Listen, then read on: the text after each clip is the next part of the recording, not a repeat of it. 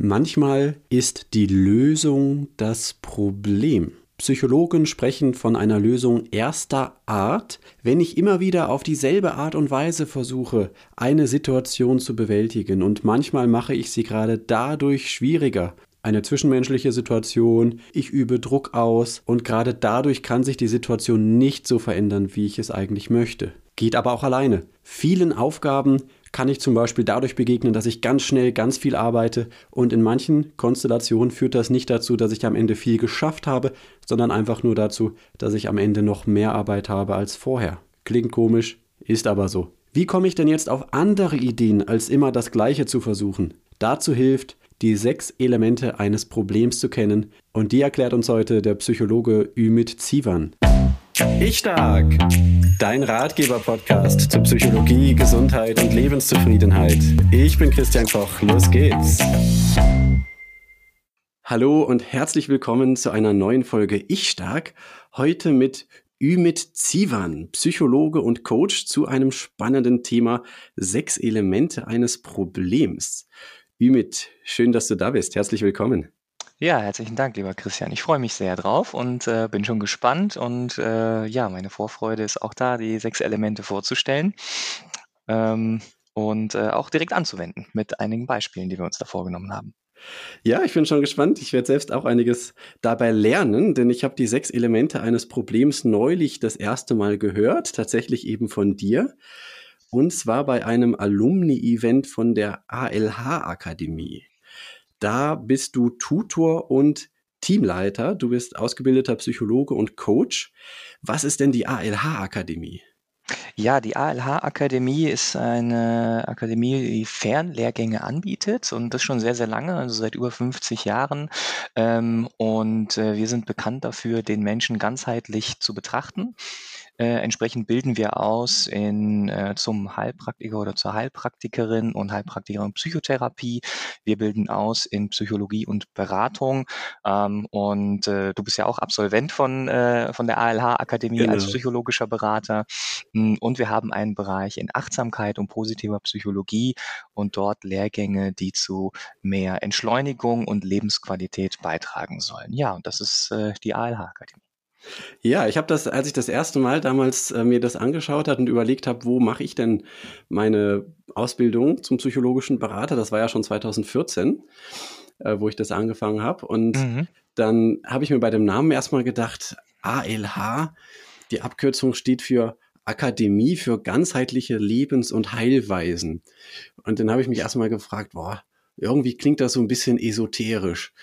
Aber ich habe es mir dann näher angeschaut und so war es tatsächlich nicht, sondern es war ein, ein äh, profunder Inhalt, von dem ich auch bis heute nach wie vor profitiere, obwohl ich ja danach noch einige, noch mehrjährige, auch intensivere Ausbildungen gemacht habe. Ne? Ja, ich muss ein bisschen schmunzeln, als du das gerade gesagt hast, aber ähm, es ist tatsächlich so, dass wir, dass einfach großen Wert drauf legen, dass die Dinge äh, fundiert sind äh, und das gilt für die äh, Naturheilkunde ebenso für, wie für unsere anderen Fachbereiche, die wir da haben, ähm, weil es äh, bei uns wirklich drauf ankommt, ein richtiges, ein richtig äh, fundiertes Wissens, äh, eine Wissensbasis zu haben, auf dem dann die spätere Anwendung basiert. Und da ist es dann, es betrifft die Bereiche Beratung ebenso wie die Bereiche Trainings zu geben, also es anderen Menschen mit auf den Weg zu geben und damit ja auch ein Stück weit einfach was Gutes zu tun für diese Welt. Und ähm, mit Sicherheit ist es so, dass wenn man jetzt darauf aus ist, einfach ein Zertifikat zu kriegen, das kriegt man mit Sicherheit woanders leichter. Ja. Ähm, und äh, wir, legen Wert darauf, wirklich die Leute kompetent ähm, aus unseren Ausbildungen heraus in die Welt äh, zu, äh, zu gehen zu lassen. Ähm, ja, und dafür gibt's Fachwissen, da gibt es aber auch Prüfungsleistungen, es gibt Seminare, äh, die wir da haben und äh, wir freuen uns, dass das so gut angenommen wird. Ja, genau. Also kann ich bestätigen, ist nicht so, dass man da einfach so ein Zertifikat kauft, wie das vielleicht manchmal irgendwo auch geht, sondern man muss auch schon entsprechend was machen.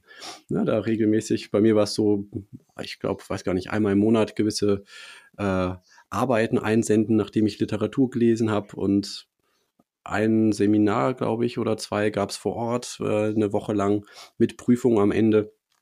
Ähm, genau, und für so eine kleinere Ausbildung ist es äh, schon eine wunderbare Sache. Und auch, muss ich sagen, auch von den Referentinnen, äh, das hat mir sehr gut gefallen, auch im Rückblick. Okay, wie, wie ist es denn für dich? Ähm, Psychologe, Coach, bist du von der Schule gegangen und hast dir gedacht, das werde ich? Oder hast du noch so ein paar Schlenker gemacht? Wie bist du denn da hingekommen? Tatsächlich war das äh, äh, schon in der Schulzeit mein Wunsch. Ja? Äh, ich wusste das schon so mit zwölf Jahren in die Psychologie zu gehen. Mit zwölf? Ähm, ja, ähm, äh, geht, geht äh, zurück auf, äh, auf, eine, auf eine damalige Freundin von mir, die einfach gesagt hat, Mensch, du kannst aber gut zuhören, so nach dem Motto. Mhm. Ähm, und äh, das musst du unbedingt zu deinem Beruf machen. Und tatsächlich gab es aber auch Schwenker dann danach, weil nach der Schulzeit ging es dann erstmal in Richtung kaufmännische Ausbildung. Ähm, nach dem Motto, ähm, mach eine Lehre bei der Bank, da ist was Sicheres in der Hand. Und das habe ich tatsächlich gemacht äh, weil es auch nur zwei Jahre gedauert hat, die Ausbildung. Äh, Ich Mhm. bin auch sehr froh drum, weil das natürlich ein gutes, äh, ein gutes Fundament ist, von dem man aus in die Berufswelt starten kann.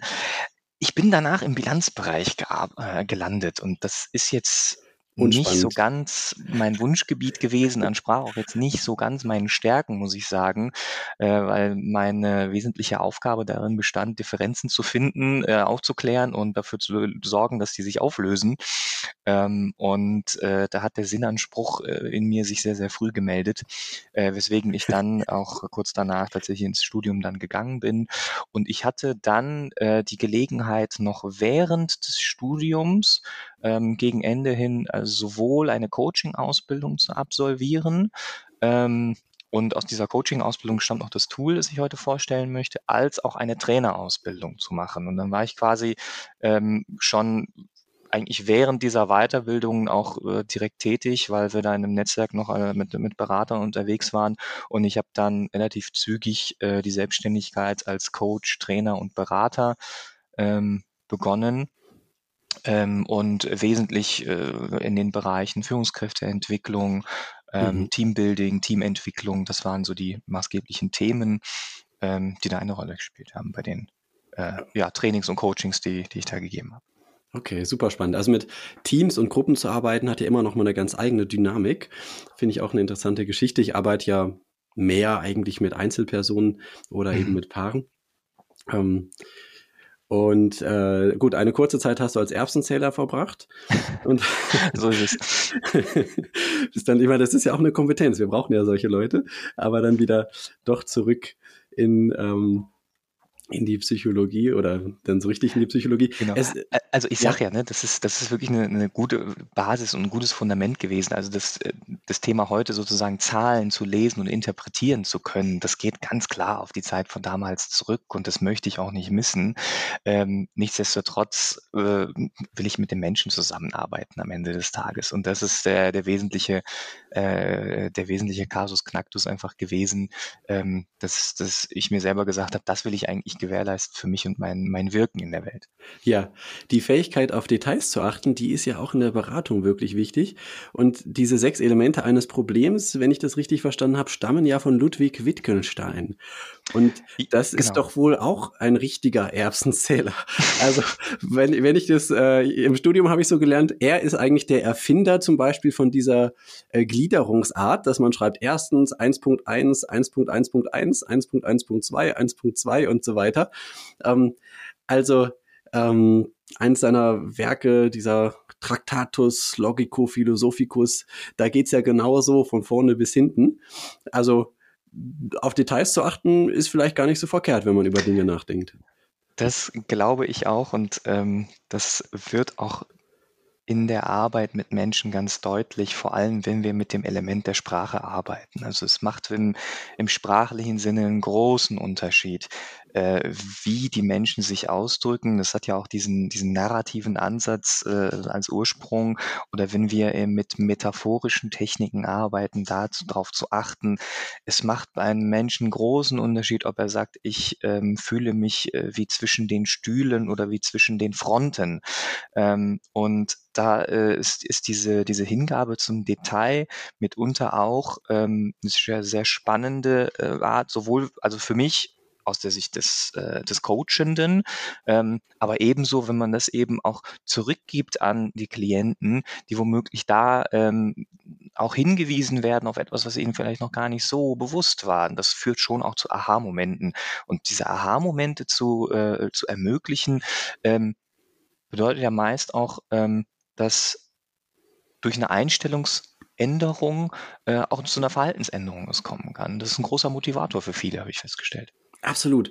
Und erstmal zu sehen, was ist und das wahrzunehmen und zu analysieren, das äh, steht ja eigentlich immer am Anfang, um dann wirklich auch eine bewusste Entscheidung treffen zu können, wie möchte ich mich denn weiterentwickeln, wie möchte ich, dass die Situation sich weiterentwickelt. Und genau da sind doch jetzt diese sechs Elemente eines mhm. Problems mhm. ganz wunderbar. Das ist doch eigentlich ein Analysetool. Oder was steckt dahinter, hinter diesen sechs Elementen? Zunächst einmal äh, scheinst du sehr viel bewanderter zu sein mit, mit dem Wittgenstein als ich. Ich habe seine Originalschrift nicht gelesen, muss ich äh, Ich auch nicht, ich habe nur Und, mit dem Titel angegeben. Ach so, guck an. Äh, wenn man ein bisschen an der Oberfläche kratzt. Nein. Also, das wesentliche äh, äh, Thema bei diesem Tool ist, ähm, beziehungsweise die wesentliche Leistung, die da halt in meiner Coaching-Ausbildung der, der, der Fall war, ist, dass, dass ein Coach-Ausbilder ähm, diese, diese Dichte und diese philosophische Tiefe auf ein Coaching-Tool sozusagen sozusagen äh, runtergebracht, optimiert oder sagen wir auch verdichtet hat. Mhm. Gleichwohl, wenn wir gleich bei den Elementen sind, hat es diese philosophische Dimension. Das wird an mindestens zwei, wenn nicht sogar an drei Stellen ganz, ganz deutlich. Denn wenn wir uns ähm, angucken, äh, wenn wir uns die sechs Elemente gleich angucken, dann wird sehr klar deutlich, ähm, wenn wir uns die vier wesentlichen Punkte, die vier wesentlichen Punkte davon angucken, dann ist das ganz klar analytisch. Ne? Also das kennen wir dann auch von vergleichbaren äh, Problemanalyse und Problemlösemethoden. Ähm, und gleichwohl wird schon deutlich, dass da auch eine Dimension ist, die durchaus tiefer geht. Ähm, es hat eine philosophische Dimension, wie ich finde. Mhm. Ähm, es hat eine, es hat äh, zwei äh, äh, psychologische Elemente, die ich sehr wertvoll finde, sowohl bei Einzelpersonen als auch bei mehreren, die beteiligt sind. Ähm, und das finde ich doch doch sehr, sehr spannend, auch bei diesem, äh, bei diesem Tool. Und das macht es auch so pragmatisch einsetzbar. Ja. Wie, wie geht das los? Also ich habe ja zwei beziehungsweise drei Beispiele mhm. ähm, auch mit im Gepäck, wo ich dachte, das, da können wir es mal dran durchsprechen.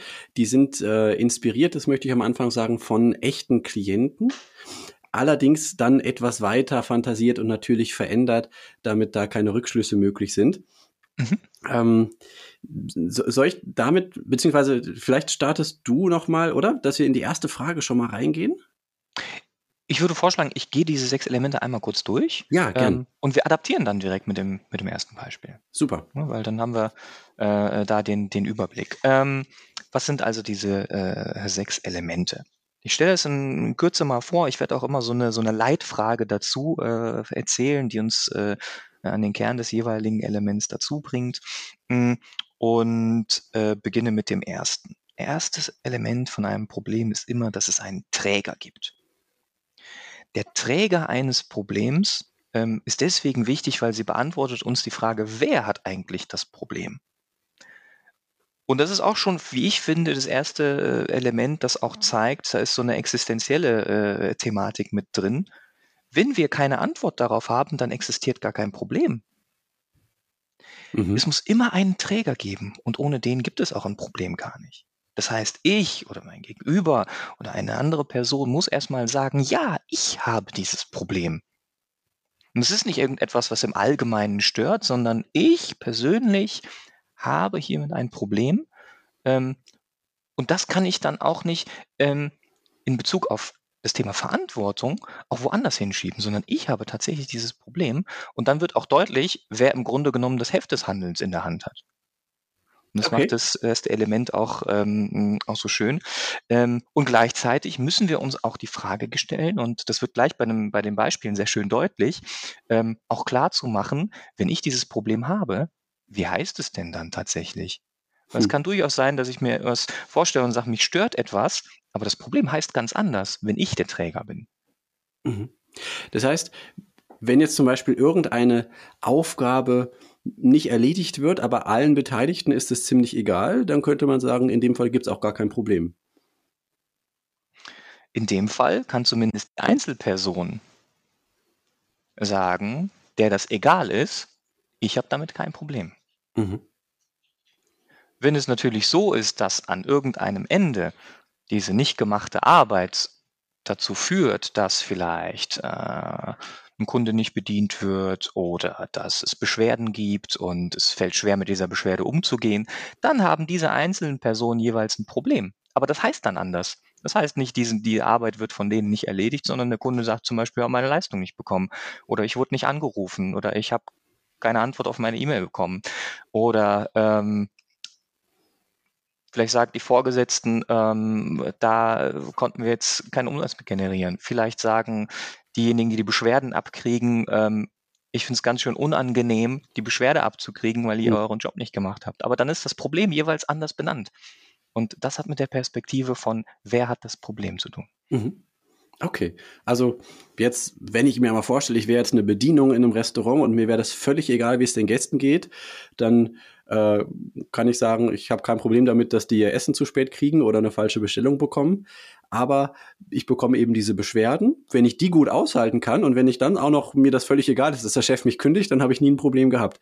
Aber das, das ist natürlich jetzt äh, ein theoretisches Konstrukt. Ich, ich sag mal, das ist ein bisschen kurzfristig, aber ja. grundsätzlich kann man sagen, wenn die Person sagt, ähm, ist mir gar nicht wichtig und ich kann damit umgehen, ich kann das abschalten und äh, wenn die sagt, ich habe dieses Problem nicht, dann gibt es dieses Problem an der Stelle nicht. Für diese Person, ganz wichtig, für diese Person. Mhm. Ja? Für die anderen Beteiligten ja schon. Der für Gast, ist, der Gast hat schon ein Problem und der Chef auch. Richtig, genau. Und das muss man aber auch klar mhm. unterscheiden, weil wenn ich als Coach da unterwegs bin und ich habe den, äh, ich habe die Bedienung bei mir äh, im Coaching sitzen und die sagt, ich habe gar kein Problem, ich will daran gar nicht arbeiten, dann habe ich keinen Auftrag für mein Coaching. Wenn der Vorgesetzte zu mir kommt und sagt, meine Mitarbeitenden machen das und das nicht oder dieser Mitarbeitende macht das und das nicht, dann kann ich mit dem Vorgesetzten arbeiten. Aber sein Problem heißt anders. Mhm. Und das macht es eben so spannend in der Perspektive. Und das ist auch diese Detailtreue, in der man äh, da arbeiten muss, weil ich kann nicht einfach äh, die verschiedenen Beteiligten nehmen und sagen, so, das ist das Gesamtproblem, weil jeder hat eine andere Sichtweise darauf. Und das macht dieses erste Element Träger ähm, ganz wesentlich aus der Perspektive der jeweils betroffenen Person damit zu arbeiten. Mhm. Ich habe das jetzt ein bisschen theoretisch gesagt. Das Beispiel, was ich gesagt habe, das wird ja in der Realität, denke ich mal, extrem selten vorkommen. Denn meistens ist es ja doch so, wenn Menschen um mich herum ein Problem haben, dass ich irgendwie auch daran Anteil habe. Manchmal kann es klug sein, sich abzugrenzen, aber irgendwie die Stimmung wird dann doch für mich zum Problem oder mhm. ähm, irgendwie, irgendwie wirkt es ja doch meistens auf mich zurück. Ne? Also dessen darf man sich schon bewusst sein, oder? Meisten, deswegen habe ich kurz eingeleitet, das ist ein bisschen kurzfristig gedacht. Ja. Ähm, in der zweiten, dritten Schleife kommt mindestens das Thema auf allen, in der aller Regel auch zurück. Ganz wichtig ist aber hier darauf zu achten und deswegen kommen wir gleich zu den nächsten Elementen. Ähm, ist das Problem dann immer noch das gleiche oder ist es ein anderes? Weil wenn ich meine Arbeit mhm. nicht erledige ähm, und mir ist das vollkommen egal, dann habe ich das Problem nicht. Wenn ich aber die Unzufriedenheit von meinen Kollegen bekomme und das ist etwas, was mich stört, dann habe ich dieses Problem, aber es heißt nicht, ich habe meine Arbeit nicht erledigt. Ja, ja. Hm? Das mhm. ist ganz wesentlich. Das kann trotzdem der Ursprung sein, das will ich gar nicht wegleugnen. Ähm, das ist dann wieder äh, die, die Ursache-Wirkungsthematik, äh, die da eine Rolle spielt. Ähm, aber ich muss zunächst einmal anfangen, um zu gucken, wer hat das Problem, um dann auch zu beantworten, wie genau heißt es eigentlich. Und es kann ganz anders heißen. Mhm. Wir nennen das auch oft das Thema hinter dem Thema. Das klingt direkt schon mal philosophisch, aber genau, genau so äh, kommt man ja auch einen Schritt weiter, eben einen Schritt tiefer reinzugucken. Genau. Du hattest, glaube ich, vorgeschlagen, dass ich dieses erste Beispiel, äh, was ich im Vorfeld schon mal angedeutet habe im Vorgespräch, äh, jetzt mit reinbringen bei diesem Durchgang, oder? Können wir, können wir gerne machen, ja? Klar. Okay, dann würde ich das schon mal kurz äh, mhm. erklären. Und zwar geht es um jemanden, der heißt Paul und der hat eine Tochter, die trödelt mit den Hausaufgaben. Und das macht Paul wahnsinnig. Und ich habe ihn gefragt, also so auf einer Skala von eins bis zehn, wie schwer ist diese Situation für dich auszuhalten und wie schlimm ist es für deine Tochter? Und da war bei ihm eine acht und bei der Tochter eine vier oder drei bis vier. Also hat er gesagt, die, die, der gefällt das zwar auch nicht, aber es wurde mhm. doch ziemlich deutlich, das eigentliche Problem habe ich, hat der Paul. Ja, ein sehr schönes Beispiel dafür, wie wichtig die Frage ist. Weil ähm, man könnte ja, äh, wenn man von außen drauf guckt, äh, sagen, ähm, naja, okay, wenn die Tochter, Tochter halt trödelt mit den Hausaufgaben, ähm, ne, dann, äh, dann, dann, dann kann sie dem Unterricht nicht folgen, sie hat den Stoff nicht gelernt, sie kriegt schlechte Noten, damit kriegt sie ein schlechtes Zeugnis und so weiter und so fort. Dann wird man ja sagen, naja, die Tochter hat das Problem. Ähm, hm. Aber Paul ist bei uns. Und Paul erzählt davon, dass es ihn wahnsinnig macht Und wenn ich danach frage, wer hat das Problem? Und Paul antwortet mir vielleicht im ersten Moment, naja, meine Tochter, weil die kriegt ja schlechte Noten, die kriegt ein schlechtes Zeugnis, die kriegt einen Schulabschluss, die kann keinen Berufseinstieg haben und so weiter und so fort. Ähm, dann ist noch nicht Paul ähm, der Träger dieses Problems, sondern er denkt, die Tochter wäre es. Mhm. Aber sein Problem heißt auch ganz anders. Und das wird vielleicht deutlich. Ähm, erstens mit dem, mit dem Satz äh, und auch mit der, mit der Skalierungsfrage, die du ja gerade angeschlossen hast. Äh, es macht ihn wahnsinnig. Das ist sein Problem und deswegen ist Paul der Träger. Das ist sein Problem. Es macht ihn wahnsinnig. Auf einer Skala von 1 bis 10 hat er mit 8 antwortet, wie sehr es ihn stört.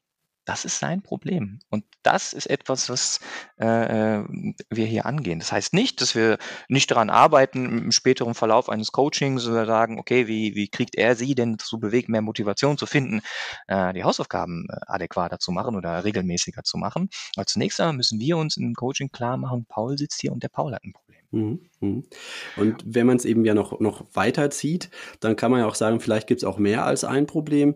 Das eine ist vielleicht, es macht ihn wahnsinnig in dem Moment, aber vielleicht ist auch ein Problem ein innerer Konflikt. Ich habe für mich den Zweifel, ob ich hier meiner Erziehungsverantwortung gerecht werde, weil meine Tochter vielleicht die Folgen nicht abschätzen kann davon, wenn sie die Hausaufgaben äh, macht. Und ich sehe schon bei mir die Aufgabe, sie da zu motivieren. Also könnte man sagen, das wäre vielleicht noch so ein zweites Nebenproblem, aber das Hauptproblem ist erstmal der Wahnsinn. Genau, wunderbar. Eine wunderbare Überleitung auch zum zweiten Element, ähm, denn äh, das zweite Element besteht darin, äh, zu formulieren, was ist eigentlich das Ziel, was will ich erreichen. Mhm. Und da kann Paul ja jetzt alle möglichen Antworten drauf geben. Äh, will er, dass es ihn nicht mehr stört? Will er erreichen, dass er seine Sorge ähm, der Tochter gegenüber zu, diese Sorge ausdrücken kann. Vielleicht kann er es nicht adäquat formulieren, so wie er es sich wünscht. Ähm, will er erreichen, seiner, wie du es gerade formuliert hast, Erziehungsverantwortung da gerecht zu werden? Will er ein besserer Motivator sein äh, für seine Tochter? Es kann ganz, ganz unterschiedliche Ziele geben. Ne? Und es ist ganz wesentlich für ein Problem, so ein Ziel auch zu formulieren, weil das bringt uns nämlich äh, dahin, auch äh, die Antwort zu finden, was braucht denn jetzt unser Klient auch? Und da macht es einen großen Unterschied, ob er mit seiner Sorge umgehen möchte oder ob er Motivator für seine Tochter sein möchte. Das sind zwei ganz unterschiedliche, ähm, zwei ganz unterschiedliche Themen, die da aufgemacht werden. Vielleicht möchte er beides, kann auch sein, dann haben wir mehrere äh, ja. Themen, an denen wir arbeiten können. Zunächst einmal für dieses Problem ist es wichtig, wir wissen, es geht zunächst um Paul, er ist bei uns. Ähm, wenn wir im Familiensetting arbeiten könnten, könnten wir natürlich auch die Tochter mit reinnehmen, vielleicht auch andere aus der Familie. Hm, bleiben wir mal bei dem Beispiel, es ist äh, so, dass Paul bei uns ist. Äh, dann würden wir ihn dahingehend fragen, was ist denn sein Ziel, was ist vielleicht auch sein primäres Ziel, was ist sein sekundäres Ziel. Ähm, also ne, vielleicht bringt man da eine Hierarchie rein oder auch eine zeitliche Reihenfolge, das wäre womöglich etwas. Hm, und sobald wir ein Ziel haben, müssen wir, damit wir es als Problem bezeichnen können, auch wissen, was ist denn das Hindernis? Wenn es nämlich kein Hindernis gibt, könnten wir ja unser Ziel erreichen. Das heißt, jedes Problem braucht auch immer ein Hindernis. Mhm. Sonst könnten wir es nicht als Problem bezeichnen. Das dritte ne? dieses, mhm. Ne, dieses Hindernis, ne, das könnte jetzt sein, also ähm,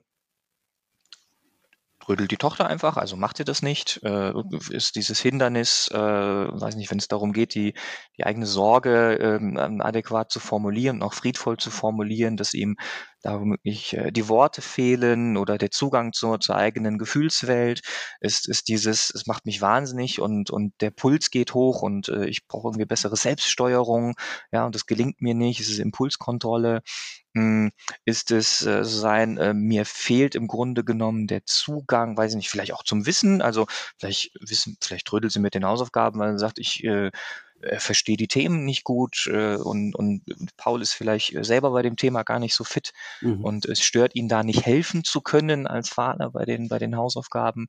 Es ist eine Wissenslücke, die da eine Rolle spielt. Mhm. Oder ist es äh, das Thema Zeit, dass er einfach die Zeit dafür nicht findet, äh, er lange arbeitet und fertig ist am Feierabend, ihm fehlt die Energie äh, und äh, abends nach neun ist dann auch keine Hausaufgabenzeit mehr, sondern vielleicht wünscht er sich, ich habe da dann noch die halbe Stunde oder eine Stunde Familienzeit, die möchte ich auch so genießen, ohne dass wir die äh, Qualitätszeit miteinander auch noch mit äh, dem lästigen Thema Hausaufgaben füllen. Also da müssen wir mal auflisten in dem nächsten Schritt, ähm, Element, was ist das Hindernis oder was sind die Hindernisse zur Mhm. Zielerreichung? Mhm. Und wenn ich weiß, was steht eigentlich meinem Ziel im Weg, dann kann ich auch schauen, wie kann ich das im Schiffen, wie kann ich es auflösen. Vielleicht sind es verschiedene Hindernisse und es reicht, wenn ich eins davon auflöse. In unserem Fall kann ich jetzt mal verraten oder Mhm. für, diesen, für diese Situation jedenfalls sieht es erstmal so aus, dass es vor allen Dingen das Problem ist, äh, der Paul äh, tut sich einfach wahnsinnig schwer, ähm, das auszuhalten.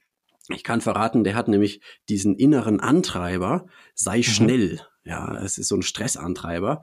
Und für den ist Schnelligkeit ganz, ganz wichtig. Und deswegen äh, äh, ist das, was er bei seiner Tochter erlebt, für ihn das Gegenteil von seinem eigenen inneren Antrieb. Und Das ist sehr spannend. Mhm. das, das Hindernis, würde ich jetzt mal sagen, ist dann möglicherweise, ähm, mir fehlt dann das Tool, mich innerlich äh, irgendwie zu entspannen, innerlich aus der Situation rauszugehen. In diese Richtung würde ich das jetzt Mhm. einfach mal sagen. Okay, also in diesem, in, in diesem Beispiel ist es so, dass, dass die Tochter ihre Hausaufgaben nicht, nicht macht.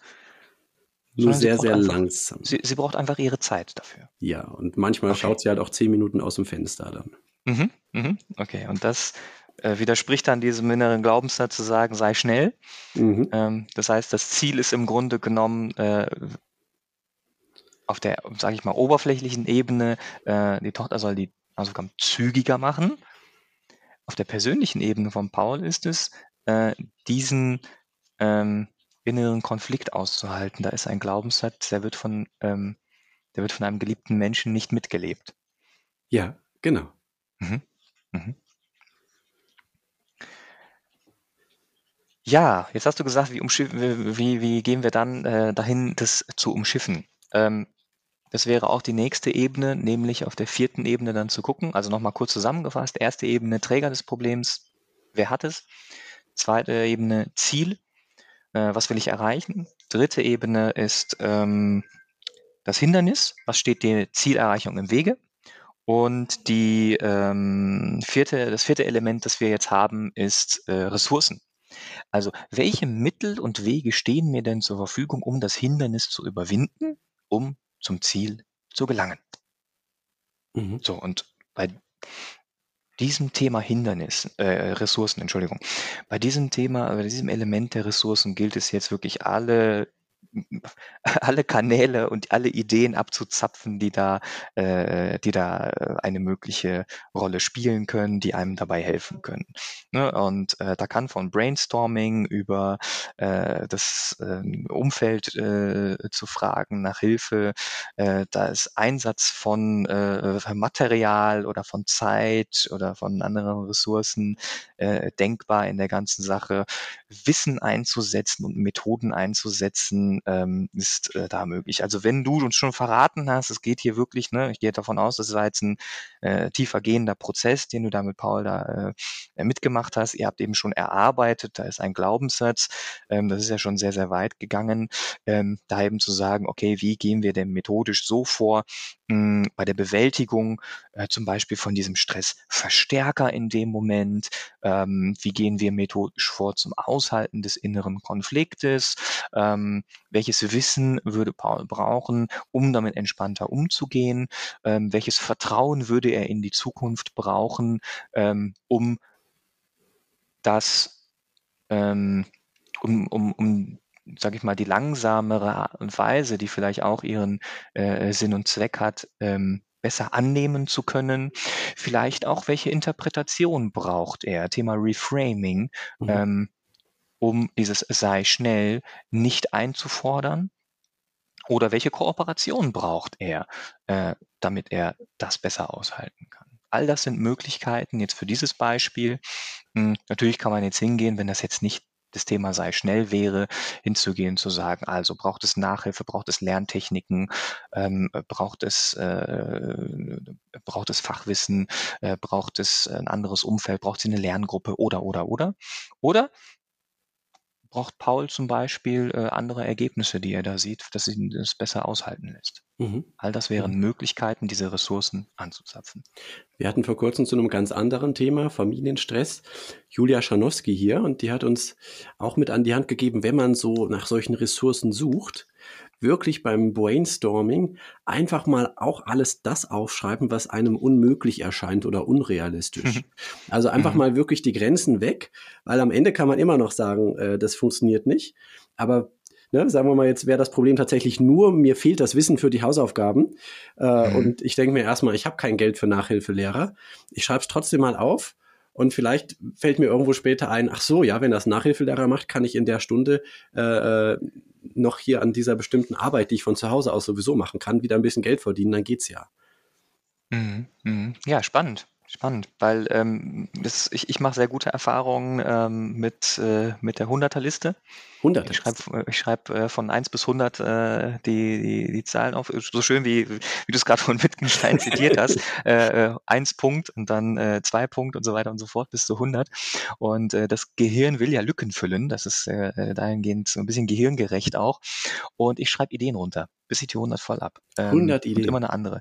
Äh, das ist ein Prozess, äh, finde ich ganz, ganz spannend, auch wenn ich den äh, mit, mit anderen mal durchführe, mh, weil die ersten 10, 15, 20, 25 Ideen, die sprudeln noch aus einem raus und plötzlich gibt es so ein Stocken Ja. und dann geht's nicht weiter. Irgendwann hat das, das hat wie, wie, wie so eine Inkubationszeit, ähm, eine Weile später, ähm, geht das Gehirn nochmal auf die Suche, sobald man diese Liste irgendwann nochmal anguckt und dann äh, geht es hin ähm, und es kommen weitere Ideen, die über das hinausgehen, was man am Anfang hatte. Das ist ganz, ganz spannend. Hm, Ich kann mir das Und- direkt vorstellen, wie ich diese blöde, unvollständige Liste da liegen habe und ich will die jetzt irgendwie vollkriegen. Yeah, genau. Ja. Genau, Mhm. so ist es. Ähm, jetzt möchte ich gerne etwas zu, diesen, äh, zu, zu dieser Ebene der Ressourcen hinzufügen. Ja. Also Zeit, Wissen, Geld, Methoden, Netzwerke, andere Menschen, Stärken, die in mir liegen. Also ich kann nach innen gucken, ich kann nach außen gucken, ich kann auf mein Umfeld gucken, ich kann alle möglichen äh, Themen mir da überlegen, die da eine Rolle spielen. Ich kann äh, denken, ich brauche Material, ich brauche Logistik, ich brauche eine bessere Organisation für etwas und so weiter und so fort. Ich brauche Menschen, die mir helfen bei etwas. Ähm, oder, oder, oder. Also ich, sagen wir mal, einmal angenommen, ich habe wirklich alles bedacht und ich habe auch alles versucht. Das muss man dazu sagen. Es gibt auch Ressourcen, die habe ich schon mal versucht, aber vielleicht noch nicht ausgereizt. Man kennt das, ach, das habe ich auch schon mal versucht, hat nicht funktioniert. Vielleicht muss ich es ja noch mehr ausreizen, was ich schon mal versucht habe. Mhm. Aber um, um jetzt bei, bei der Ausführung zu bleiben, einmal angenommen, ich habe wirklich, wirklich alles Mögliche versucht und andere Dinge, die ich nicht versuchen kann, sind nicht im Rahmen meines mir Möglichen und da kann mir auch vielleicht keiner bei helfen, dann ist es so, wenn tatsächlich keine Ressourcen da sind und keine Ressourcen mehr da sind, die ich intensiver abgreifen kann, um das Hindernis zu überwinden, um zu meinem Ziel zu gelangen, dann sprechen wir nicht mehr von einem Problem in dieser Denkweise. Aha. Wenn ich alle Ressourcen ausgeschöpft habe, wenn ich überall auf Widerstand stoße und es ist nicht möglich, das Hindernis zu überwinden, um mein Ziel zu erreichen, dann ist es kein Problem, dann ist es ein schicksalshafter Zustand. Ui. Und das ist etwas, ähm, da wird erstens auch wieder diese philosophische Dimension so ein Stück weit deutlich. Und zweitens, wenn es wirklich unänderlich ist, unveränderlich ist, wenn ich möchte, dass der Kölner Dom in Düsseldorf steht, dann kann ich tun, was ich will. Dann kann ich Ressourcen einsetzen, wie ich möchte. Ich kann mit Baggern dahin fahren, ich kann den Bürgermeister bestechen oder sonst irgendwas. Es wird nicht passieren. Ähm, und damit ist es ein schicksalshafter Zustand. Und das ist nach dieser Definition dann auch kein Problem in dem Sinne. Ein Problem wäre grundsätzlich lösbar. Das ist für die, diese Definition vom Problem auch eine ganz spannende Grundhaltung. Ein Problem Ah, ja. ist lösbar. Ja. Äh, Und wenn es nicht lösbar ist, ist es kein Problem, sondern ein schicksalshafter Zustand. Und das lädt dazu ein, hier auch die Energie, die ich da reingesetzt habe, wieder freizusetzen und auch einen Frieden damit zu finden. Mhm. Kann mich zwar noch eine Weile stören, das wird vielleicht auch noch aufkommen, gerade wenn es eine dauerhafte Situation ist, mit der ich nicht handhaben kann, aber es wird passieren, auch im Laufe der Zeit, wenn es tatsächlich nicht veränderbar ist, ähm, dass, dass es einsetzt, dass ein gewisser Frieden damit einhergeht. Und dann kann ich meine Energie viel konstruktiver einsetzen, als immer da reinzugehen, zu sagen, das muss noch verändert werden, das muss anders werden, das stört mich immer noch. Wenn es tatsächlich so ist, dass keine Ressourcen das Hindernis überwinden, um mein Ziel zu erreichen, dann ist es kein Problem. Es wäre nämlich grundsätzlich lösbar, sondern Schicksal. Mhm, mh. Und damit kann ich ganz anders Frieden schließen als mit einem ungelösten Problem. Ja, möglicherweise ist das im ersten Moment ein neues Problem. Ich muss mein Schicksal ertragen lernen oder es fällt mir mhm. schwer, mein Schicksal zu ertragen, aber das wäre dann quasi in dieser Denkweise ein ganz neuer Durchgang, weil da habe ich wieder ein anderes Ziel, ein anderes Hindernis möglicherweise und da habe ich mhm. wieder irgendwelche Ressourcen dann äh, wahrscheinlich, um da innerlich doch irgendwie mitzuarbeiten. Genau, dann reden wir von einem neuen Problem in dem Sinne, genau. Mhm. Mhm. Es gibt ja diesen berühmten Satz, äh, ich glaube von dem Erfinder der anonymen Alkoholiker, ähm, beziehungsweise sogar ein Gebet bei ihm, äh, Gott gebe mir, wie war es, den Mut, die Dinge zu ändern, die ich ändern kann, die äh, Gelassenheit, die Dinge zu ertragen, die ich nicht ändern kann und die Weisheit, das eine vom anderen zu unterscheiden. Genau darum geht es jetzt hier. Sehr schön, sehr schön, genau, genau. Mhm. In, in, das gleiche Horn bläst ja auch im Grunde genommen dieser, äh, der Dreisatz von ähm, Love it, change it or leave it. Ja, schön ja, kurz. Wenn ich es nicht lieben kann, mhm. versuche ich es zu verändern und wenn ich es nicht verändern kann, muss ich es verlassen. Mhm. Mhm. mhm. Verlassen oder halt so lassen, wie es ist. Genau, also im mhm. Sinne von, ich, ich schließe damit ab den, äh, mit, mit dem, was, äh, was, was mich da ja. ähm, störte ursprünglich. Ich, ich, ich, löse mich von der Idee, dass ich hier ein Problem lösen muss, weil es geht gar nicht. Ja, mhm. so ist es. Okay. Also ich werde übrigens auch unten in die Podcast-Beschreibung diese sechs äh, Schritte aufschreiben. Ähm, aber wir hatten jetzt erstens Träger, zweitens Ziel, drittens was ist das Hindernis, viertens die Ressourcen. Mhm. Und das fünfte ist jetzt ein. Genau, also diese ersten mhm. vier Elemente ähm, sind noch recht analytisch. Ja. Ne, also da, da kann man jetzt wirklich sagen, okay, das, das kenne ich vielleicht von anderen, äh, von, von, von anderen Problemlöse-Tools auch noch. Ne? Also Träger hätte man vielleicht nicht gesagt in anderen Tools, vielleicht eher sowas wie der Ist-Zustand. Ähm, und äh, aber diese, diese vier Elemente sind noch recht analytisch. Jetzt kommt fünf und sechs, die würde ich auch gerne zusammen äh, äh, kurz einmal ähm, erläutern. Ja. Und die haben diese psychologische Dimension. Das finde ich da sehr, sehr spannend. Das macht zwischenmenschliche Themen äh, sehr, sehr interessant, das aufzudecken. Ähm, auch wenn man äh, mit, mit Teams äh, zusammenarbeitet, mit Gruppen, mit äh, Familien und so weiter. Das fünfte Element ist, gibt es aus dem gegenwärtigen Zustand also im noch ungelösten Problem sozusagen, gibt es da einen Gewinn oder einen heimlichen Gewinn, den ich daraus ziehe? Also mein Problem ist noch nicht gelöst und vielleicht habe ich ja selber einen inneren Widerstand damit, weil ich aus dem Jetzt-Zustand heraus einen vielleicht für mich ganz positiven Aspekt ziehen kann. Das hat für mich einen gewissen Nutzen sozusagen. Mhm. so einen heimlichen Gewinn, das kennt man aus ähm, das, das kennt man womöglich ähm, auch aus dem, aus dem therapeutischen Kontext. Es gibt einen, einen sekundären Krankheitsgewinn äh, oder einen therapeutischen Gewinn aus einer gewissen Thematik. Ne? Also man, man stelle sich den, äh, das, das erkrankt, äh, den, den erkrankten Partner vor, der dann die liebevolle Zuwendung und Pflege kriegt von mhm. äh, mhm. dem geliebten Partner, was, was äh, sehr schön äh, sein kann, was angenehm sein kann. Ähm, das wäre zum Beispiel ein heimlicher Gewinn. Es gibt in äh, Konfliktsituationen oft oft heimliche Gewinne aus dem Nicht-Auflösen des Konfliktes. Ähm, und äh, dahingehend macht es äh, das sehr, sehr interessant, darauf zu gucken, was ist eigentlich gerade für mich das Gute daraus, dass das Problem noch nicht gelöst ist. Hm, vielleicht ähm, ist die Hausaufgabenzeit die Zeit, wo ich den intensivsten Kontakt zur Tochter habe, weil ich da mit ihr richtig rangeln kann. Jetzt mach doch mal schneller. Könnte sein, wenn das, äh, wenn das, wenn es tatsächlich so gewertet wird, also irgendwo eine innere solche Bewertung stattfindet, kann das durchaus sein. Mhm. Es muss nicht sein, dass es einen heimlichen Gewinn gibt. Es passiert im zwischenmenschlichen Kontext aber tatsächlich häufig. Mhm. Ja, nicht immer, glaub, häufig. Ich glaube auch meistens unbewusst, deswegen heißt er ja auch heimlich. Ne? Deswegen, das klingt erstmal immer so frappierend. Ich habe mhm. doch ein Problem. Wie, wie, wie, wie kann das sein? Ich, jetzt behauptet er, ich hätte da einen Gewinn von möglicherweise. Ne? Aber ähm, es, es, man profitiert davon, wenn man tatsächlich ehrlich die Frage mal stellt, könnte das sein? Weil man möglicherweise was in den Blick bekommt, äh, was einem, wenn man es nicht sieht, äh, im Weg steht. Genau, ne? Also hier könnte mhm. es sein, ne, wenn man jetzt den, den Paul nimmt, also ähm, ich habe da einen Erziehungsauftrag. Das ist mein Gewinn in dieser Aufgabe, äh, in dieser Sache. Und deswegen spornt mich das auch so an. Ich habe jetzt hier Wir eine können Aufgabe, einen Sinn, ja? genau. Mhm. Mhm. Es kann auch sein, wenn wir jetzt mal die Tochter nehmen, einmal angenommen, die wäre jetzt bei uns, Mhm. äh, äh, und und die sagt ja auch also, ein bisschen stört mich das ja auch, ne? Vielleicht eine 3 oder eine 4, aber ist doch schon ein Anteil. So, was hast du denn davon zu trödeln? Ja, und vielleicht sagt uns die Tochter auch also, immer wenn ich das schnell mache, habe ich den Eindruck, äh, ich habe das gar nicht verstanden. Also, vielleicht liegt ihr Gewinn dann auch da in dieser Langsamkeit darin, dass sie sich besser setzen kann. Mhm. Wenn wir so etwas zum Beispiel von der Tochter erfahren würden, kann ich mir vorstellen, dass womöglich bei einem ähm, äh, bei Paul da auch 'n ganz andere Interpretation von, ähm, äh von von ihrer in Anführungsstrichen Trödel äh, vo von ihrer trödeligen Art, sage ich mal, drinstecken kann, weil er Mhm. dann weiß, sie lernt besser. Wenn die Tochter bei uns wäre, würde die vielleicht noch sagen: „Da ist übrigens auch noch mein kleiner Bruder, der macht im selben Raum Hausaufgaben, der ist immer ganz schnell. Und wenn ich mich jetzt auch noch beeile, dann habe ich den Eindruck, das ist so 'n Wettbewerb, das will ich gar nicht.“ Mhm, ja. Ja, schönes Beispiel. Mhm. Mhm. Genau. Also, der heimliche Gewinn ist das ist das eine.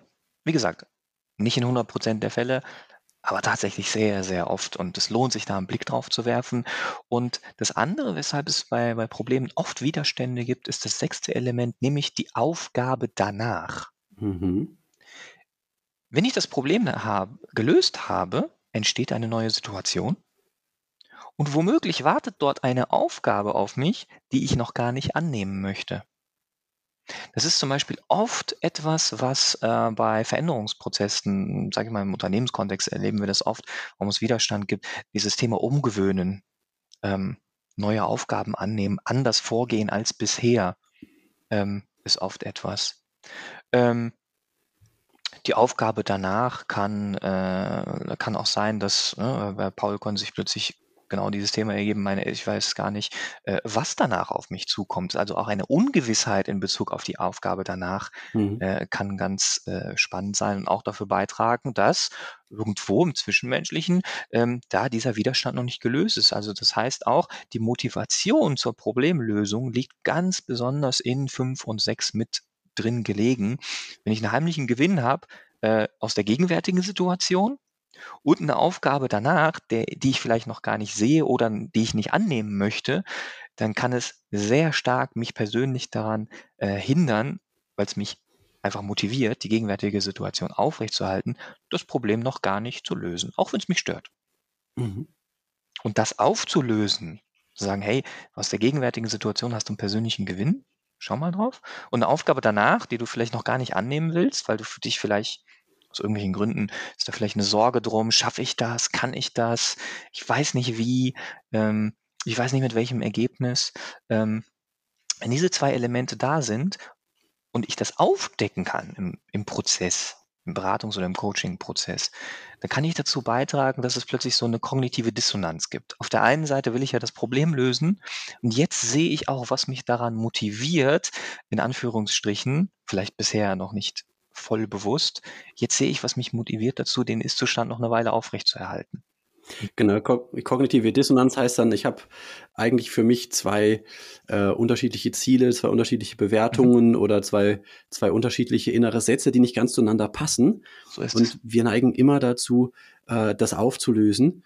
Äh, das einer der Gründe, warum es auch, hm, so schwer ist, seine Meinung zu ändern, ne? Weil das Neue, das passt nicht zu dem, wie ich denke, also wird das erst mal abgewertet. Mhm, mhm.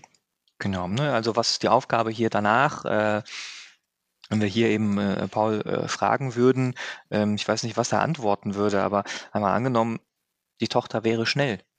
Mhm. Was wäre dann für ihn anders? Und da kommen wir sehr schnell auf diesen Punkt, was passiert danach? Womöglich ist 'ne Aufgabe dann anders. Mhm. Womöglich habe ich dann da diese Stunde, wo ich gar keine Aufgabe habe. Vielleicht ist das schon 'n Problem für Paul. Mhm, mhm, genau, Mhm. ne? Also, wie gesagt, die Ungewissheit kann dann eben auch das sein, ne? Und da eben zu sagen, vielleicht füllen wir das mit etwas Erstrebenswertem. Weil wir dann sagen: „Hey, wie wär's die Zeit anders qualitativ miteinander zu nutzen?“ Hm, das kann 'n großer Motivator sein, ähm, äh, da mit dem Thema einfach anders umzugehen. Mhm. Interessant. Also, man kann sehen an diesem Beispiel, man kann wirklich da relativ tief graben und, äh, mit diesem System auf Ideen kommen, auf die man sonst so ohne Weiteres nicht draufkommt. Ja, das ist das Spannende. Mhm, genau. Mhm. Sollen wir mal zum zweiten Beispiel rübergehen? Machen wir das. Jetzt haben wir die 6 Elemente beisammen: Träger, Ziel, Hindernis, Ressourcen, Gewinn oder heimlicher Gewinn und Aufgabe danach. Und dann können wir uns mal dem nächsten Beispiel widmen, um das anzuwenden. Ja, das nächste Beispiel, das ist Katja. Und Katja, die schläft schlecht. Und zwar schon seit zwei Jahren. Die ist dadurch sehr erschöpft. Und ja, die erste Frage, wer hat jetzt hier eigentlich das Problem? An erster Stelle sagt sie, also sie hat das Problem, weil es geht ihr nicht gut, sie ist erschöpft, äh, sie hat diese Schlafprobleme. Wenn man hinschaut, kann man sehen, dass es noch weitere Problemträger gibt, wie wir das eben schon mal angedacht haben, mhm, weil okay. nämlich dann äh, im Familien- und Freundeskreis andere Personen äh, irgendwie mehr tun und, und Aufgaben übernehmen und das Ganze mit aushalten. Mhm. Und was ist jetzt das Ziel? Also sie sagt, also jetzt, wenn man dabei bleibt, das Hauptproblem ist erstmal das Problem, was ich habe. Ja, das äh, würde ich bei, äh, bei, bei, diesem Fall sehen, dass, sie, dass die Katja die Trägerin ist. Mhm. Ja, ich glaube, das kann man so sagen. Ne? Ja. Und mhm. sie sagt eben, das Ziel ist, ich möchte eigentlich erholt und kraftvoll sein und mit mehr mhm. Lebensfreude dadurch mhm. durchs Leben gehen können. Mhm. Ja. Mhm. Ähm, was ist das Hindernis? irgendwie dieser schlechte Schlaf an sich und es sieht so aus, was mich von diesem Schlaf am meisten abhält, ist so ein Gedankenkreisen. Ich habe so mhm. immer wieder so Gedanken, dass ich äh, irgendwie den Ansprüchen nicht genüge, dass ich nicht, nicht gut genug bin, nicht perfekt genug bin. Und äh, das geht mir da ständig durch den Kopf und es sieht so aus, dass das das Hindernis ist. Ja. Mhm. Ähm, Genau. Also ich gehe, also du machst das ja jetzt in, in, in, in super Zeitraffer-Methode. Genau, ne? Das genau. wäre ja etwas, was wir jetzt peu à peu auch gefragt hätten. Ja, ne? So nach dem Motto, ähm, was passiert denn da im Einschlafen? Äh, wälzt du dich lange oder wachst du irgendwie zehnmal auf? Also was, was ist denn jetzt genau beim, beim Schlafen hier dieses Thema? Ähm, liegt da was Medizinisches vor oder nicht? Das gilt es ja dann auch abzuklären mhm. in mhm. so einem Moment. Und äh, was äh, ist da drumherum? Jetzt hast du einen super Zeitraffer gemacht. Also wir haben die Vorkenntnis quasi von dir. Das äh, stelle ich mir jetzt so vor, dass er sagt, okay, also ich habe Einschlafprobleme. Ähm, vielleicht keine Schlafprobleme, aber Einschlafprobleme und ich wälze mich da und ähm, ich habe ein Gedankenkarussell in der Zeit. Mhm. Ja, genau, genau. Ist ganz gut, dass du einhakst. Ich habe gerade auch überlegt, äh, ich springe hier gerade so schnell durch. Ähm, ich glaube, für Träger und Ziel konnte man das jetzt mal so zügig zusammenfassen, aber ich glaube, mhm, gerade jetzt mhm. beim Hindernis ist es ganz klug. Dann, da kann man wirklich noch mal intensiver jetzt überlegen. Mhm. Ne? Ähm, gerade beim. Thema Schlaf, da gibt's ja so viele Punkte, die da eine Rolle spielen. Ne? Ja, ja. Ähm, also das sieht jetzt vielleicht auf den ersten Blick so aus, dass es dieses Gedankenkreisen sein könnte, aber wie du gesagt hast, es könnte auch was Organisches tatsächlich sein. Vielleicht mhm. ist was mit der Schilddrüse. Ähm, dann kann man. Genau, also da, da, da mhm. gilt es, das auch, ähm, da auch verantwortlich in so einem Prozess zu sein. Ich bin jetzt nicht heilkundlich tätig, mhm. ähm, aber da ist es äh, dann auch schon wichtig, äh, das abzuklären, da auch einen Klienten dabei ähm, zu unterstützen, zu sagen, hey, womöglich brauchst du eine medizinische Abklärung beim Arzt, beim Facharzt, welcher das auch immer sein könnte, ähm, weil äh, das natürlich so ein, so ein Thema ist, äh, da muss man ganz klar sein, äh, wenn ich hier im Beratungsprozess, im Coachingprozess mit einer Person dran arbeite und es geht womöglich um dieses Thema Glaubenssätze, die mich wach halten, dann könnte ich ja wirklich dran arbeiten, aber ich muss darin klar sein, ähm, dass die medizinische Abklärung bei wem anders erfolgt ist. Genau, also immer dann, wenn es irgendwie auch mit um gesundheitliche Themen gehen könnte, ist es ganz relevant. Und vielleicht hat man ja nur nicht drüber gesprochen und jedes, jedes Mal um 11 Uhr abends fängt der Nachbar mit dem Schlagzeug an. Könnte ja auch sein, ne? ja, das könnte auch sein, genau. Wobei das würde Aber wahrscheinlich relativ schnell erwähnt werden, weil das dann doch recht offensichtlich ist. Ja, richtig, richtig. Ja, also ne, Umgebungsfaktoren spielen auch eine Rolle. Ne? Habe ich seit zwei Jahren irgendwie äh, Baustelle bei uns. Was ist vor zwei mhm. Jahren geschehen, mhm. äh, dass mhm. das äh, so kommt? Ne? Oder was ist seit zwei Jahren anders als vorher? Das sind ganz spannende Fragen, mhm. äh, die da eine Rolle spielen, klar. Mhm. Aber wenn wir das jetzt mal wirklich rein von, von, von den sechs Elementen des Problems betrachten, das, äh, äh, bin ich ganz bei dir zu sagen, die Katja das Problem, ihr Ziel ist es, erschöpfter, kraftvoller zu sein, vielleicht auch ausgeruhter zu sein. Äh, das Hindernis äh, ist das Thema Einschlafprobleme. Äh, ähm, ja, und jetzt kommen wir im Grunde genommen zu dem Thema äh, oder die Einschlafprobleme, exakter gesagt, ihr Gedankenkreisen rund um, ich bin nicht perfekt, ich bin nicht gut genug äh, für die Themen, wenn wir das mal als Hindernis äh, tatsächlich eingrenzen können, wenn wir andere Dinge ausschließen können, ähm, dann kann man das jetzt rein rational betrachtet äh, mal angucken, was sind die möglichen Ressourcen, die uns jetzt hierfür zur Verfügung stehen. Genau.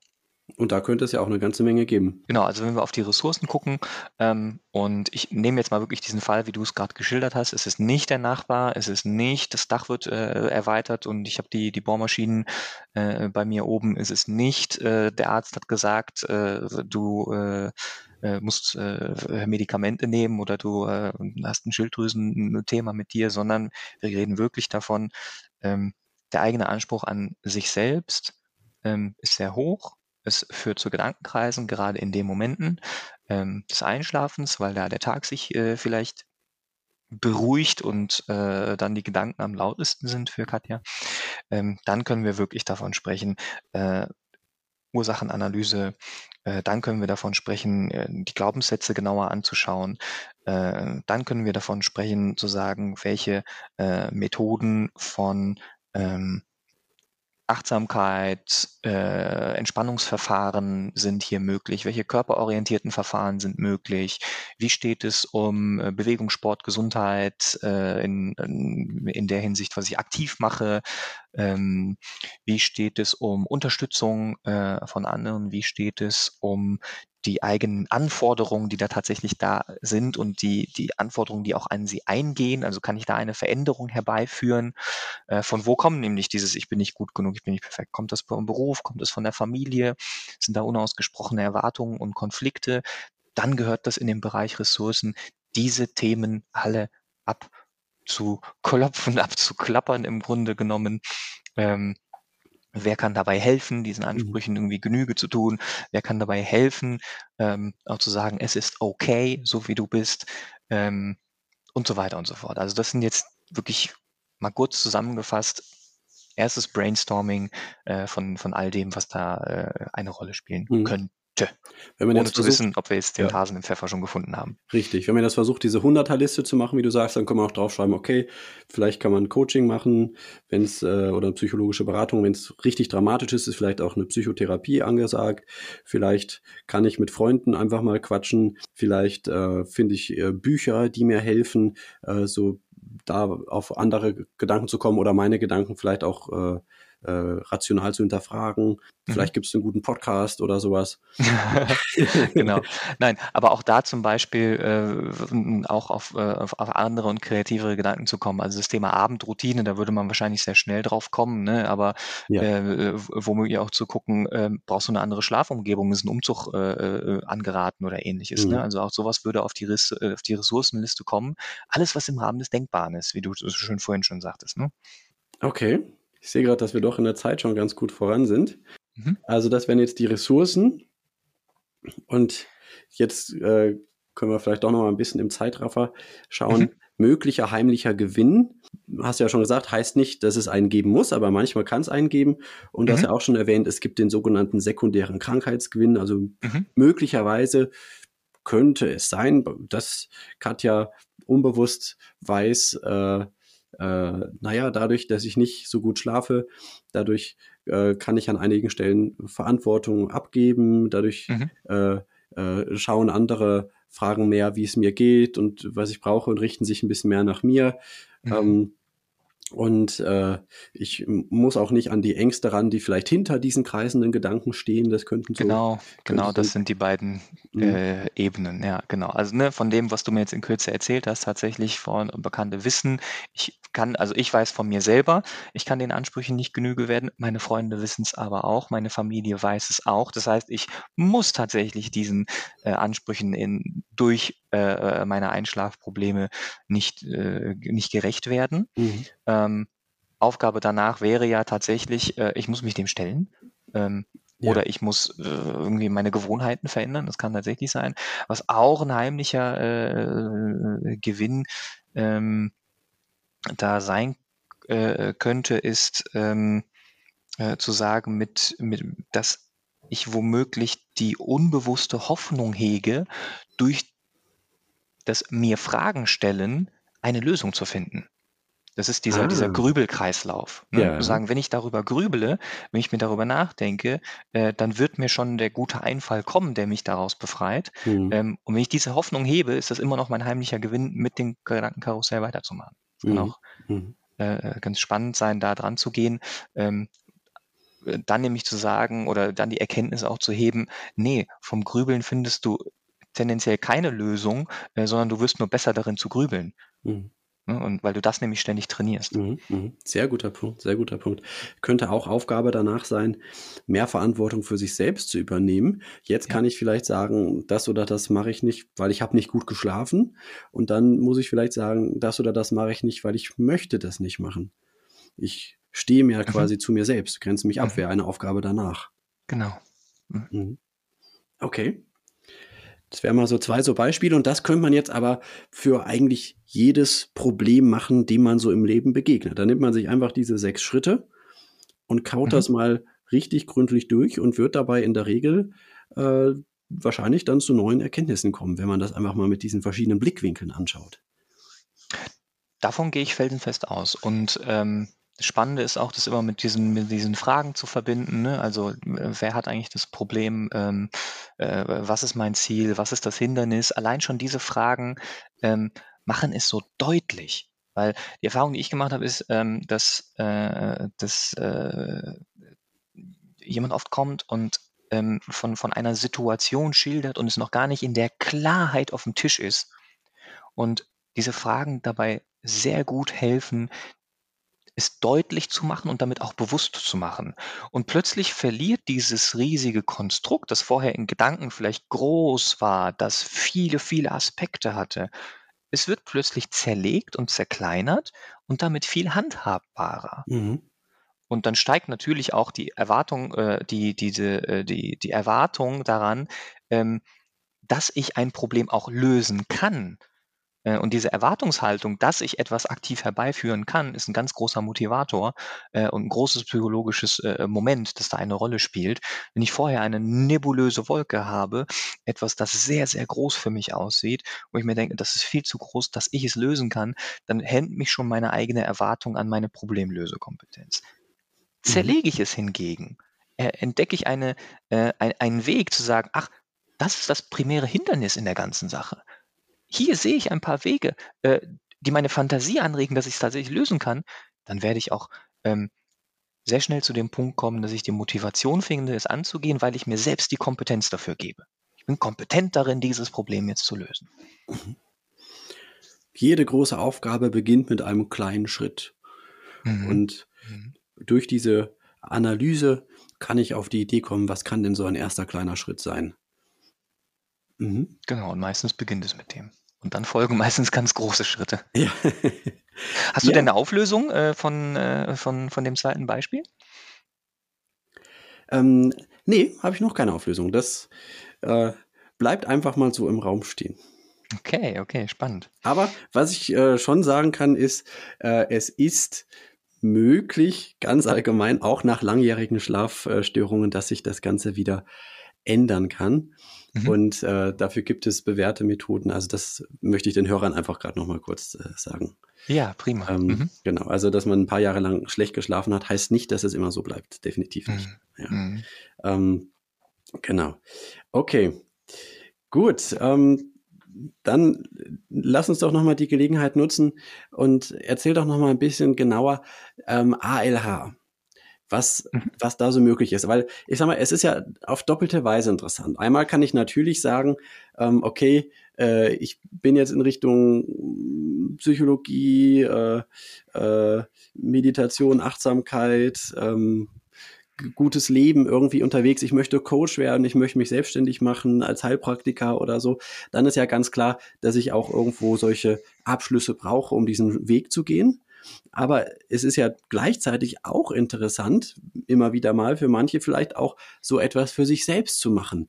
Und Mhm. ähm, da äh, eben mit äh, auf einer fundierten Basis für sich selbst ganz viel daraus zu, zu äh, ziehen. Ne? Also ich kann ja sagen, okay, ähm, äh, hier Happiness Trainer ist zum Beispiel eine eurer Ausbildungen, ja. Ja. Und Mhm. vielleicht sage ich, pf, ob ich jetzt da ein Coaching mache oder so für andere, das weiß ich noch gar nicht, aber ich lerne für mich selbst ganz viel dabei. Das ist tatsächlich ähm, auch oft ein äh, Mitgrund ähm, für die Motivation von unseren, von unseren äh, Teilnehmenden, von unseren Studis.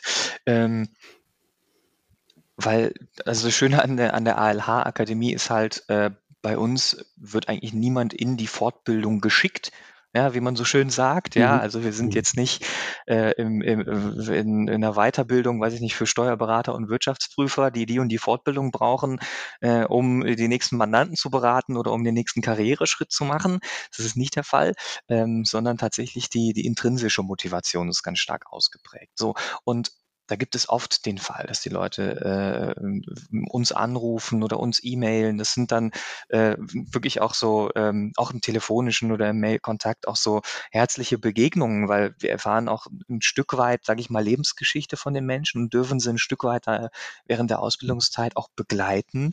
Ähm, ja, und haben dann auch diese Motivation, die sagen, ich will nicht immer auf das Schlechte gucken. Ich habe so ein, so ein Umfeld um mich herum, das immer so, ähm, das mich herunterzieht. Ich will zum Beispiel Beispiel auf das Positive im Leben gucken. Mich interessiert die positive Psychologie. Das ist verhältnismäßig eine recht junge Wissenschaft äh, und kommt jetzt so nach und nach wirklich in der Breite der Gesellschaft an und entscheiden sich deswegen Happiness Trainer zu werden, aber auch um zu sagen, ich gebe das weiter an die anderen. Und so verhält es sich äh, ganz ähnlich. Ähm, wenn ich zum Beispiel daran denke, dass ähm, die ALH, also wir haben nicht immer nur Happy-Go-Lucky-Themen, sage ich mal, ne? ähm, mit, äh, und, und das spricht so, wir haben ja den Fachbereich äh, ganzheitliche Gesundheit, da sind unsere Heilpraktika-Ausbildungen mit drin. Wir haben den Bereich Achtsamkeit, positive Psychologie, haben wir auch ein Beispiel von gehört, aber wir haben auch Psychologie und Beratung. Ähm, und du bist selber Absolvent in der, ähm, in der, als psychologischer Berater und ähm, wir haben aber auch so diese Themen, die wirklich Aufbauqualifizierungen sind für Leute, die in den Bereichen arbeiten oder eben äh, auch äh, sagen, ich will da äh, ein Stück weit Hilfe sein für meine Umgebung und mich.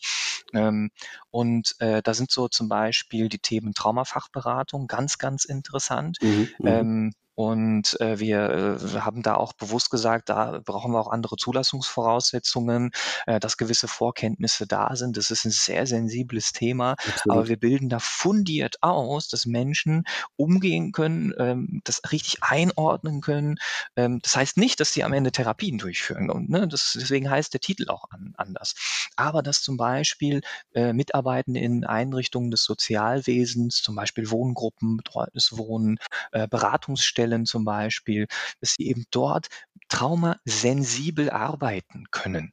Und äh, das hat von der Ausrichtung der räumlichen äh, Gestaltung bis hin zum ähm, e, Aufklären und Psychoedukation des eigenen Teams äh, den Auftrag. Ähm, und ähnlich verhält es sich auch mit dem Thema Suchtberatung. Und da sind wir als ALA schon auch irgendwo ähm, äh, so unterwegs zu sagen, äh, wir sind einer der wenigen Fernstudienanbieter überhaupt in Deutschland, die das berufsbegleitend als Aufbauqualifizierung machen. Ähm, und Natürlich machen die Leute das auch aus einer äh, eigenen, ähm, aus einem eigenen Anspruch zu sagen, da will ich wirklich ähm, äh, für meine Profession etwas tun und ich mache es auch aus eigenem Antrieb. Ja, weil das ähm, auch wenn wir dort tendenziell Leute haben, die zum Beispiel oft Sozialpädagogen sind, Sozialarbeitende sind, in der Regel werden die trotzdem nicht geschickt, sondern kommen aus eigener Motivation. Das finde ich so ein schönes Beispiel für das, was du eben genannt hast. Äh, die Leute machen es auch irgendwo für sich selber. Natürlich gilt das ähm, äh, äh, auch für unsere übrigen äh, Lehrgänge, die wir da haben und äh, mhm. oft auch in Kombination miteinander. Ja. Ne, du bist ja psychologischer Berater. Es gibt viele, die bei uns äh, die psychologische Beratung und die Heilprak für Heilpraktiker für Psychotherapie werden, ähm, weil sie eben sagen, ich will das ganze Spektrum mit abdecken. Ne? Ich will Menschen mit psychischen Erkrankungen therapieren äh, dürfen. Ich will Menschen, die nicht äh, Therapiebedarf haben, aber vielleicht stützende Gespräche brauchen, ein Coaching brauchen, psychologische Beratung brauchen, die ebenfalls begleiten. Und da eben zu sagen, ja, Mensch, also ich habe schon immer Interesse gehabt an Psychologie ähm, und äh, aus irgendwelchen Gründen hat es vielleicht mit dem Studium nie hingehauen oder es war mir nicht praxisnah genug. Also wir haben durchaus auch äh, Psychologie-Absolventen bei uns, ähm, die dann mit unserer berufsbegleitenden Ausbildung dann äh, sich ihre ähm, ihre Kompetenz dahingehend erweitern, zu sagen, da baue ich die Praxis auf, also die Praxiserfahrung. Ja, sehr gut. Das ist ja sowieso üblich, auch in dem Bereich, sich immer wieder weiter fortzubilden, was mhm. ja auch sehr, sehr sinnvoll ist. Ich lese mal vor, was ich alles gefunden habe bei euch. Klar. Allgemeiner Heilpraktiker, Heilpraktiker Psychotherapie, Ernährungsberater, Demenzbegleiter, Achtsamkeitstrainer, Yogalehrer, Resilienztrainer, ganzheitlicher Meditationslehrer, Happy, Happiness Trainer, psychologischer Berater, Seelsorger, Suchtberatung, Traumafachberater, Vertiefungsmodul Traumapädagogik und Paarberatung. Also wirklich eine ganze, ganze Menge dabei. Kleiner Satz, den ich gerne dazu sagen möchte. Ähm, auch da darf man schauen, welches Ziel habe ich denn? Ähm, du hast ja schon gesagt, zum Beispiel im Traumabereich, da habt ihr wirklich anerkannte Zertifikate. Ja, das äh, äh, genau, da gibt es ja auch letztlich deutschlandweite Verbände teilweise, die dann sowas auch zertifizieren. Und so habe ich es verstanden. Genau. und, als, und als Fernlehrgangsanbieter ähm, äh, haben wir den, äh, ähm, also sowohl äh, die Thematik, dass wir äh, eine regulierende Behörde haben. Das ist die Zentralstelle für Fernunterricht. Das ist eine deutschlandweit äh, agierende Behörde, weil der Fernunterricht in Deutschland reguliert ist. Und das mhm. bedeutet, wir brauchen deren Siegel, um überhaupt unsere Ausbildungen anbieten zu dürfen. Und das ist dahingehend äh, ein großer Vorteil auch für uns, weil die prüfen die Didaktik, die prüfen die Qualität der Unterlagen und das machen sie fortwährend, nicht nur einmalig. Mm. Und ähm, das ermöglicht es uns aber auch umgekehrt zu sagen, ähm, dass wir sagen, unsere An Angebote ähm, äh, entsprechen auch diesem Qualitätsstandard und nicht nur dem eigenen Anspruch der ALH, dem auch, aber wir werden da auch begutachtet von deren Stelle. Also mhm. die mhm. setzen sich auch wirklich hin und stellen Gutachter an und sagen, äh, entspricht das überhaupt den Lernzielen? Ist das überhaupt adäquat machbar? Ähm, und das machen die für den Yogalehrer genauso wie für den Traumafachberater, genauso wie für den Heilpraktiker.